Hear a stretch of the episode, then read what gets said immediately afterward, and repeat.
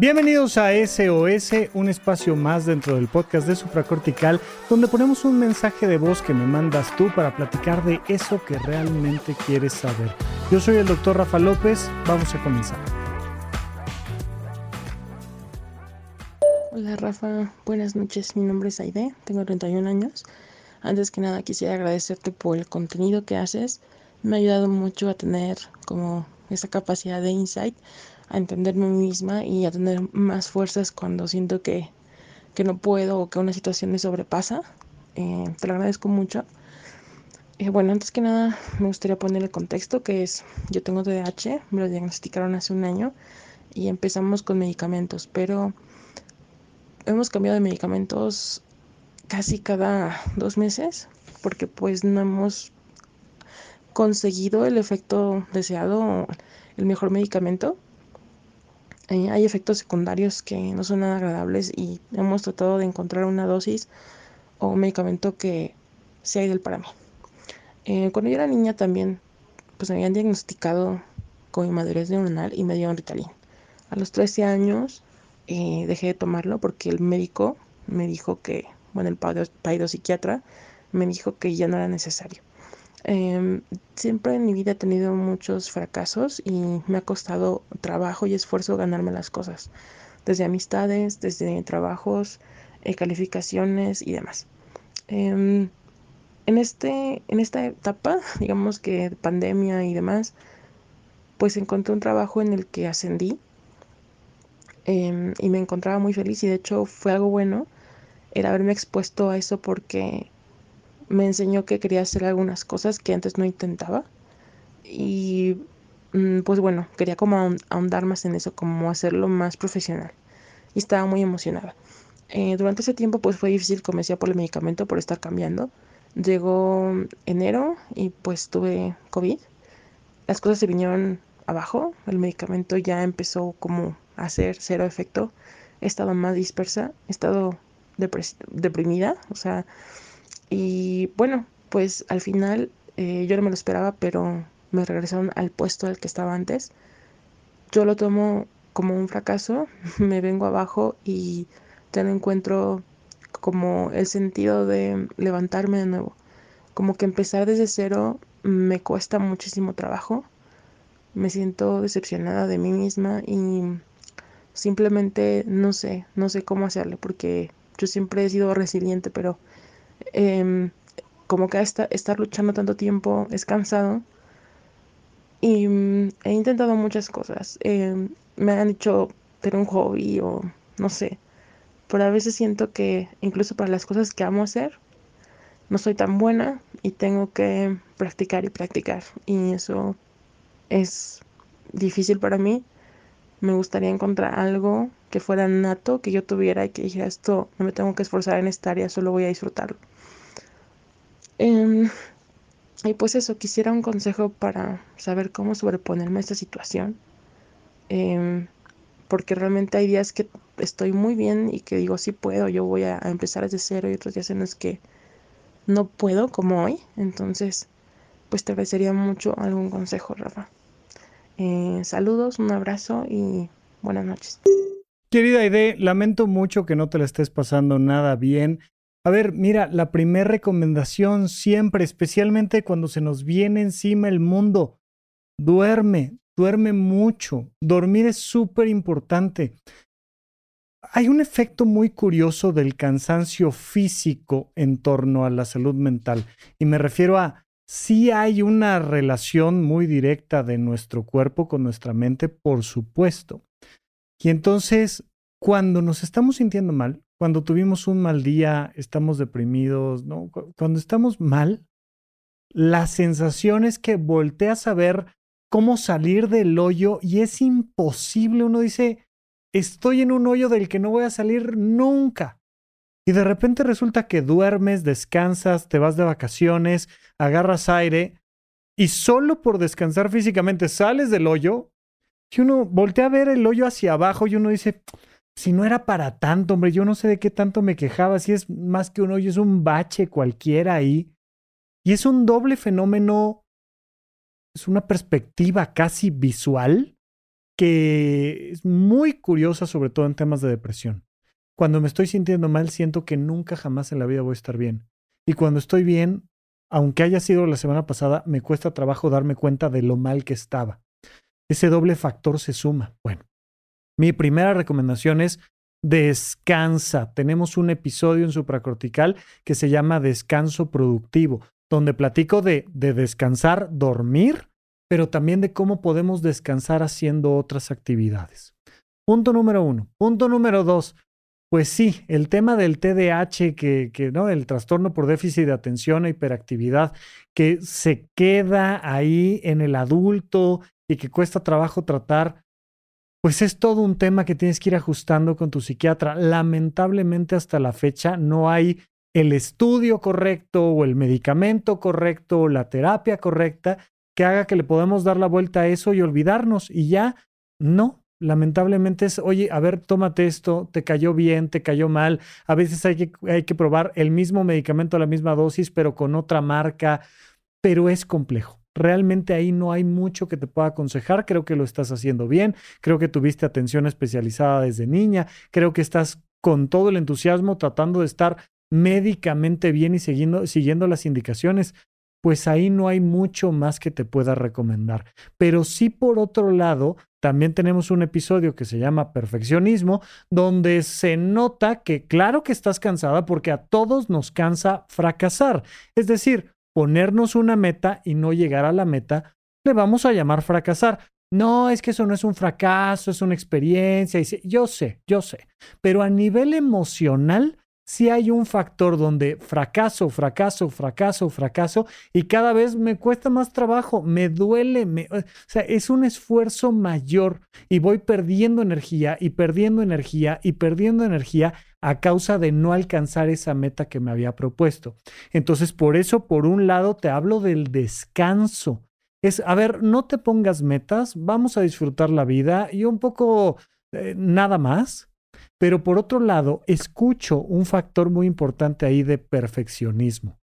Es que quisiera poder encontrar algo para lo que sea excelente, para lo que sea buenísima y que no me tenga que esforzar. Créeme que eso es lo menos recomendable en la vida. Tenemos esta idea, ¿no? Muy, muy occidental capitalista de, de es que tienes que encontrar eso para lo que eres natural y, y, donde brillas y donde nunca jamás en la vida te vuelves a esforzar y no, eso no existe.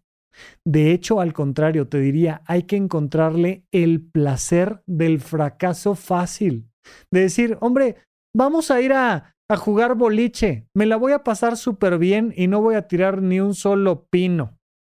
Y entonces, oye, vámonos de vacaciones, a, ver si está bien, si está mal, si llueve, nos quedamos en el hotel y que llueva, y si sale el sol, salimos a pasear y, y no pasa nada.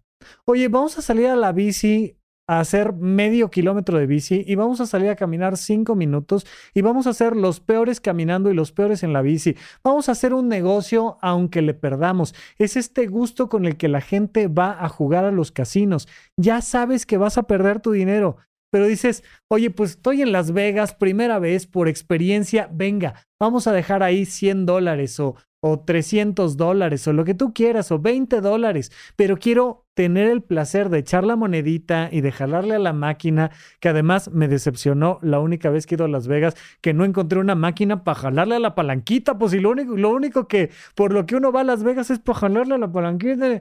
Bueno, pues encontrar el placer del fracaso. Voy a perder mi dinero y a disfrutarlo. Voy a salir a correr y voy a ser el último en llegar y a disfrutarlo.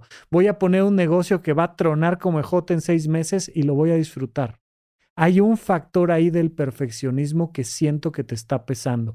Entonces, descanso, seguir adelante con tu especialista y además trabajar psicológicamente en este perfeccionismo que se escucha por ahí.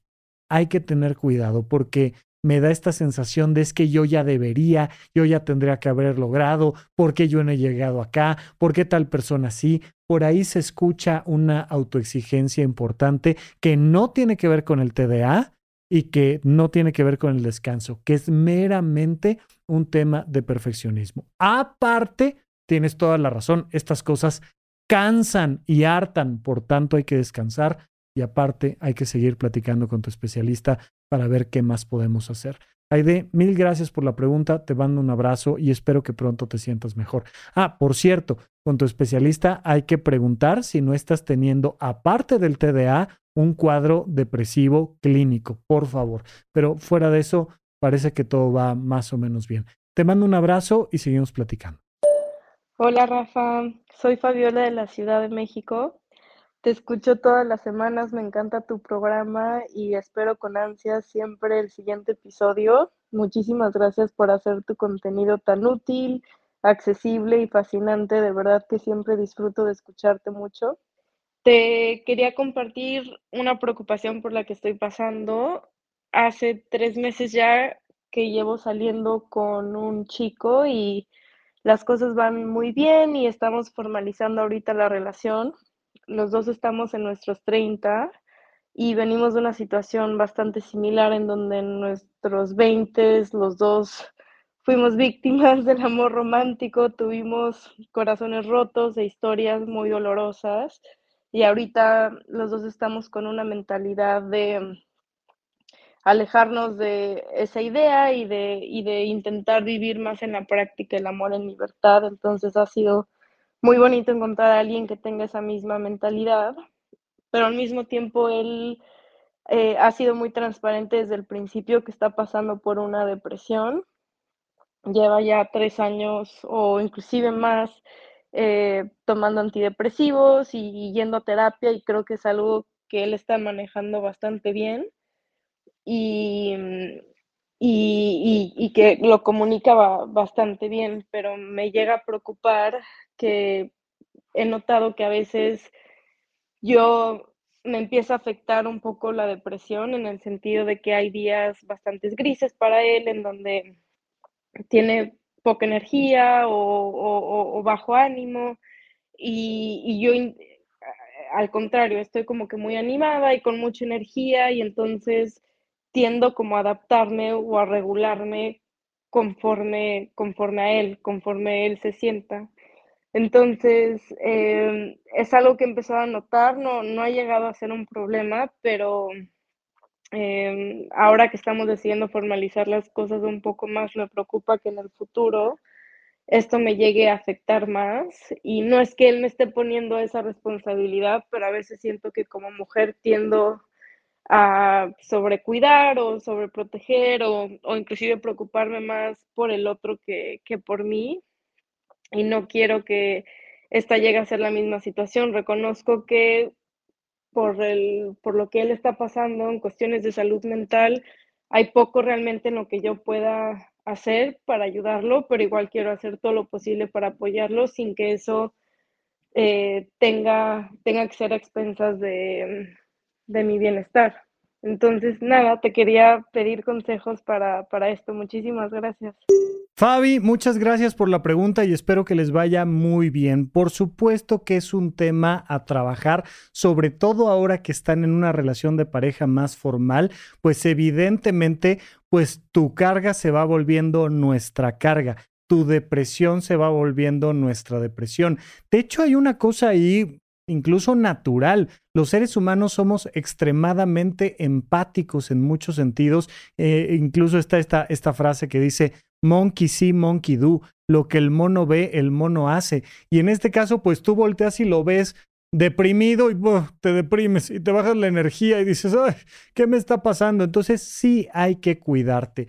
Tienes toda la razón que en un sentido cultural, por toda esta estructura machista que tenemos, hemos hecho una sobrecarga del cuidado de las personas en la mujer de la casa, sea la hija, la madre, la abuela, lo que sea, es su culpa y su responsabilidad que todos los demás estén bien o si están mal o todo esto, y hay que luchar también contra eso. Bien, no tiene tanto que ver, pero quiero recomendarte que repases el violentómetro, no porque estés en medio de una relación violenta o no suena así, al menos en la manera en la que me lo platicas. Lo que me gusta del violentómetro es que suele ser un semáforo que trae una serie de actividades relacionadas a lo que está sucediendo. Entonces, si de repente encuentras estos niveles de violencia más sencillos, te dice, ten cuidado, háblalo, resuelva, pero si estamos dentro de estos niveles que son mucho más alarmantes, te dice, sal corriendo de ahí, denuncia, pide ayuda, acércate a tu familia, tal, tal. Entonces, necesitamos algo parecido, necesitamos sentarnos a platicar en pareja y a establecer un semáforo. Oye, ¿cómo le vamos a hacer? Porque tú tienes días buenos, tienes días malos, yo puedo tener días buenos, días malos. ¿Cómo le vamos a hacer cuando uno de los dos esté así, esté bien? Ah, bueno, si estamos bien, nos compartimos y hacemos y hacemos planes y salimos y... Pero si uno de los dos anda medio medio, pero si anda muy mal, pero si es una situación alarmante, y esto incluso lo podrían platicar con su psiquiatra, con su terapeuta, decir, oye, vamos a tener una reunión los tres como una especie de terapia de pareja, o lo podrían ver en terapia de pareja en otro lado, de otra manera, con otro psiquiatra, con otro terapeuta, pero llegar a acuerdos en común. No podemos darnos al 100% al otro. Y debemos de tener la opción de decir, ¿estás deprimido? Pues te quedas en casa y me tengo que alejar Oye, estás muy deprimido, pues me preocupa, más bien te tengo que llevar a urgencias.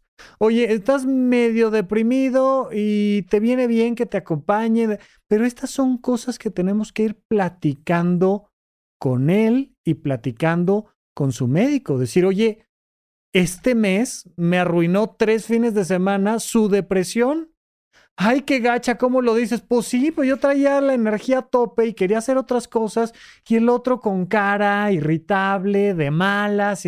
¿Qué onda? Pues no, no están funcionando aquí los antidepresivos, tenemos que hacer alguna otra cosa, tenemos que llegar a acuerdos.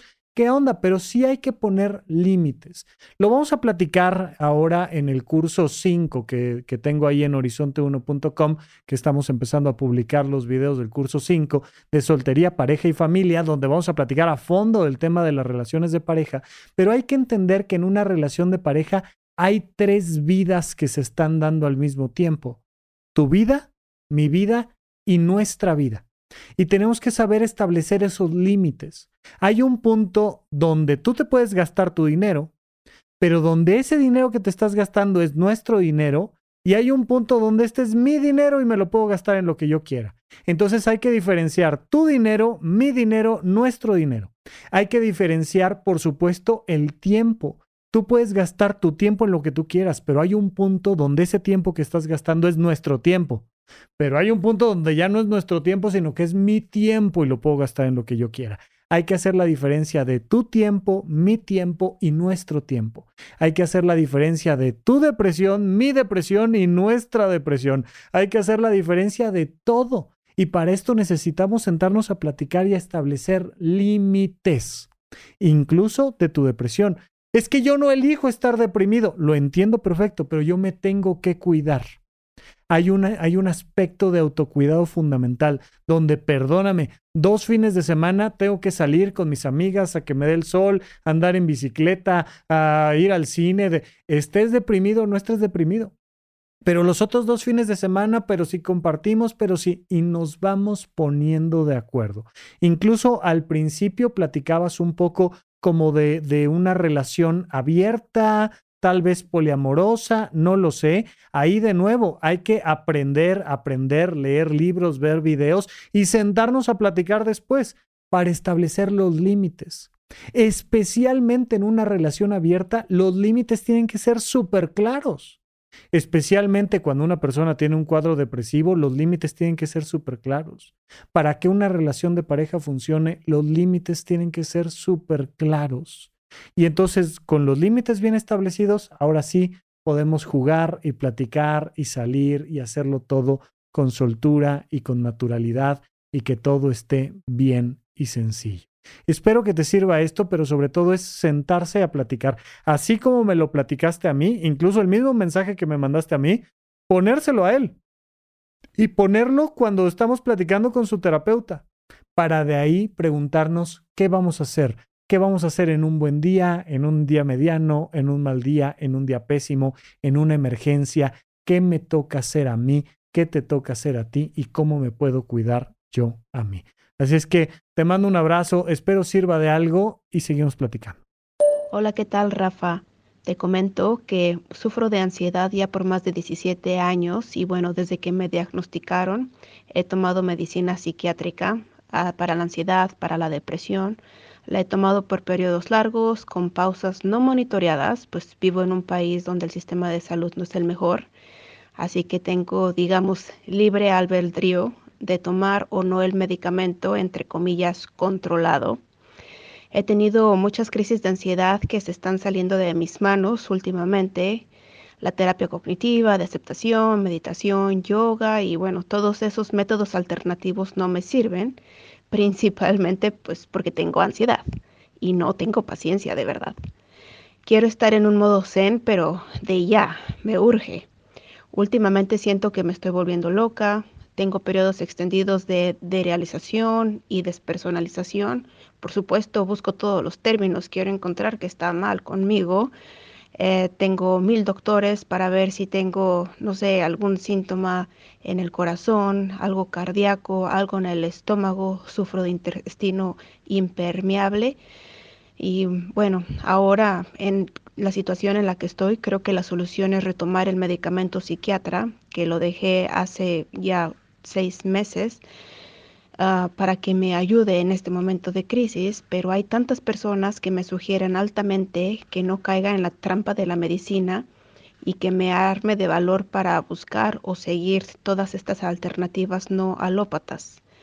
Con mi ansiedad pues busco mucho acerciorarme, preguntar y reafirmar antes de tomar decisiones por mí misma. Por eso es que busco tu opinión, Rafa, confío mucho en tu conocimiento.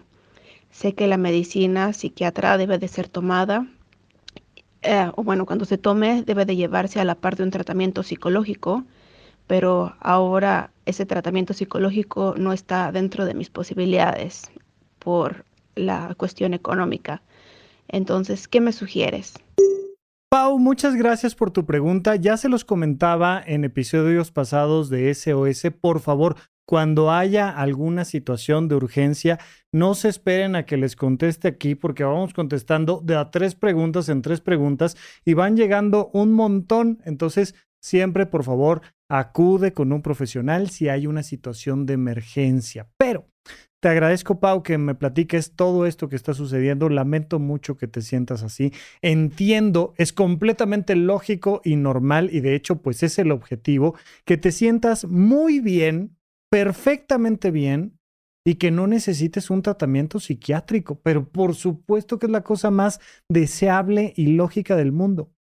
Pareciera ser que por tus antecedentes, pues efectivamente a lo largo de la vida vas a necesitar pues muchas veces eh, episodios de tratamiento farmacológico, terapéutico y un montón de cosas más. Mira, la ciencia va evolucionando, esta va a ser además una década muy interesante. Eh, estos siguientes 10 años van a ser muy interesantes respecto a qué tienen que decir eh, la, fitoterapia, particularmente hablando de la ayahuasca, los hongos alucinógenos y demás.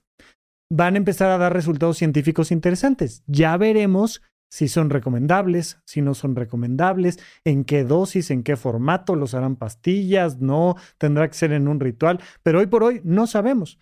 Yo espero que eventualmente tengamos algo que te diga yo, hombre, está bien fácil, mira, te pones estas tres inyecciones o, o miras al sol con estos lentes o lo que tú quieras y que se solucione tu ansiedad ya para siempre. Ojalá que sí.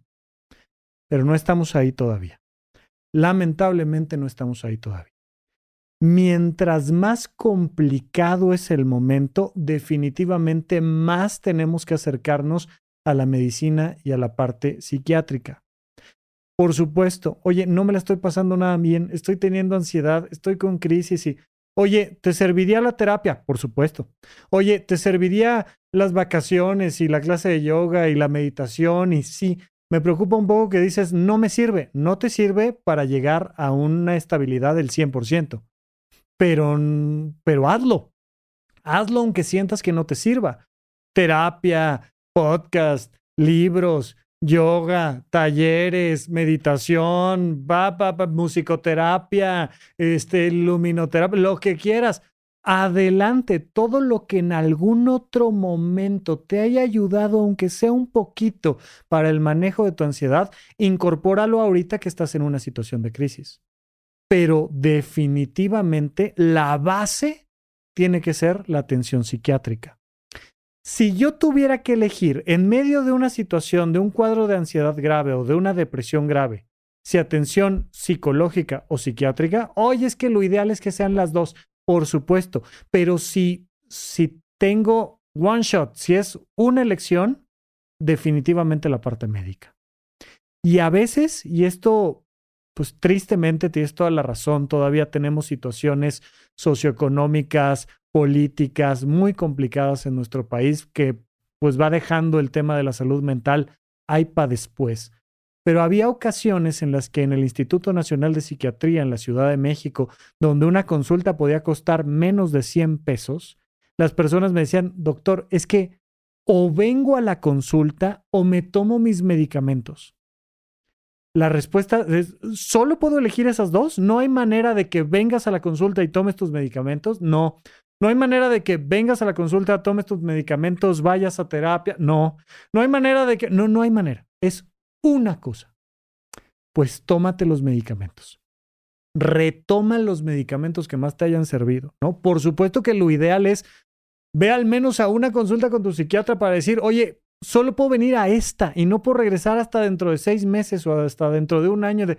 Pues sentémonos a hacer el plan, porque mejor que tengamos algún plan a que no tengamos ninguno, pero definitivamente hay que retomar los medicamentos, probablemente hay que ajustarlos en su dosis, eh, pero sobre todo en su duración. Hace seis meses dejaste los medicamentos y te estás sintiendo mal. Me preocupa. ¿no? Significa que probablemente había que dejarlos más tiempo. Es que ya llevaba un año tomándolos, pues tal vez habría que dejarlos dos. Si es algo que hay que ir y platicar con el doctor de decir, oye, ¿qué hago? ¿Cuándo los puedo dejar? Llega un momento en que por motivos económicos o prácticos o tal, digo, ya me siento bien y los dejo.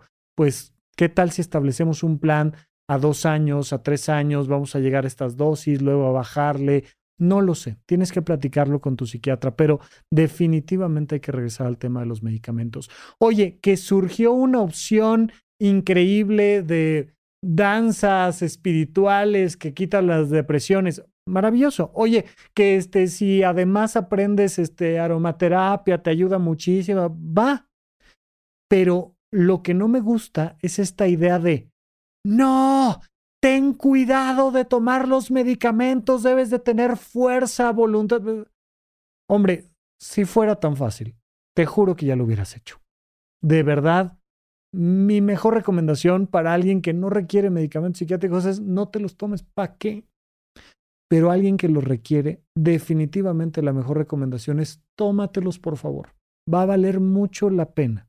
Entonces, hagamos todo lo posible por no requerirlos pero si los requerimos, tómatelos.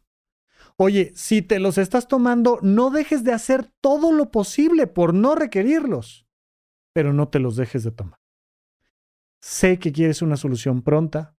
También otra cosa muy importante, entiendo que es parte de tu ansiedad, pero es importante que no estés escuchando demasiadas opiniones. ¿Se acuerdan cuando nos pasó al principio de la pandemia que era saber noticias y noticias y noticias y noticias y, te saturas? Es muy importante que lleguemos al punto de decir, voy a confiar en estas personas, en estas cuatro personas profesionales, voy a confiar en, en estos libros, en estos podcasts, en estos tres podcasts, en... voy a confiar y hasta ahí y no sobresaturarte de opiniones de uno, del vecino, del vecino de arriba, del de al lado, del primo, del amigo, de la mamá, del abuelo, de un doctor, de otro doctor. De... No, no, no, no, no, no, hay que tener mucho cuidado. En la Facultad de Medicina decían, un médico cura, dos operan, tres matan. ¿Qué significa eso? Que si empiezas a pedir opiniones y opiniones y opiniones y opiniones y opiniones, vas a tener 38 diagnósticos, 47 tratamientos y probablemente todo salga mal. Entonces también hay que alinearse a algo en particular y confiar e irnos por ahí con la mejor eh, intención de acercarnos a los más profesionales en los que más podamos confiar, tener mucho cuidado. Pero Mi recomendación, por supuesto, son tus cuatro pilares fundamentales de la salud mental. Duerme, come, haz ejercicio, ten actividades recreativas, te sirva o no te sirva, eso es lo fundamental. De ahí tus medicamentos y tu consulta psiquiátrica. Y después todo lo demás que te pueda ayudar a algún día dejar este, los medicamentos y todo lo que tú quieras. Pero lamento mucho que te lo estés pasando mal. Recuerda, en el Instituto Nacional de Psiquiatría hay una clínica que se llama la Clínica de Trastornos Afectivos que se encargan de tratar especialmente depresiones resistentes a tratamiento, de tratar ansiedades resistentes a tratamiento. Entonces, pues a veces hay que escalar con el subespecialista, hay que no quedarnos ahí en el nivel donde estábamos, pero siempre finalmente es entender que la ansiedad es parte de nosotros, que los seres humanos somos seres ansiosos, que los mamíferos somos ansiosos por naturaleza y pues vamos un pasito a la vez. Te mando un gran abrazo, espero te sirva de algo esta respuesta, que estés muy bien, hasta la próxima. Bien, pues hasta aquí nuestro SOS de esta semana. No olvides que estamos retomando las actividades presenciales, que voy a estar dando conferencias no solo en Ciudad de México, Guadalajara, Monterrey, Querétaro, Puebla y además fuera de este hermosísimo país, pero hay otros espacios donde también valdría mucho vernos y darnos un abrazo y todo eso lo vas a encontrar en eventos.horizonte1.com. En horizonte1.com encuentras mis cursos, mis actividades virtuales y ahora también ahí en eventos.horizonte1.com te encuentras talleres, retiros, este, cursos, este, cualquier cosa que demos, las conferencias, sobre todo que es con lo que empezando. Y aquí para que sigamos platicando tú y yo en SOS, me puedes mandar un mensaje de voz a través de WhatsApp al 556540 5599 y será para mí un gusto escucharte y que sigamos platicando entre todos para elevar la calidad de nuestra vida. Te mando un gran abrazo y hasta la próxima. Gracias por escuchar Supracortical. En verdad me interesa muchísimo conocer tu opinión sobre este episodio o cualquier otro que quieras platicarme. Puedes encontrarme como arroba Rafa Rufus en Twitter, en Facebook y en Instagram. Quiero darte las gracias por escuchar Supracortical y sobre todo por suscribirte y seguirme donde sea que estés escuchando este programa y así te puedes enterar todo el tiempo de nuestros próximos estrenos.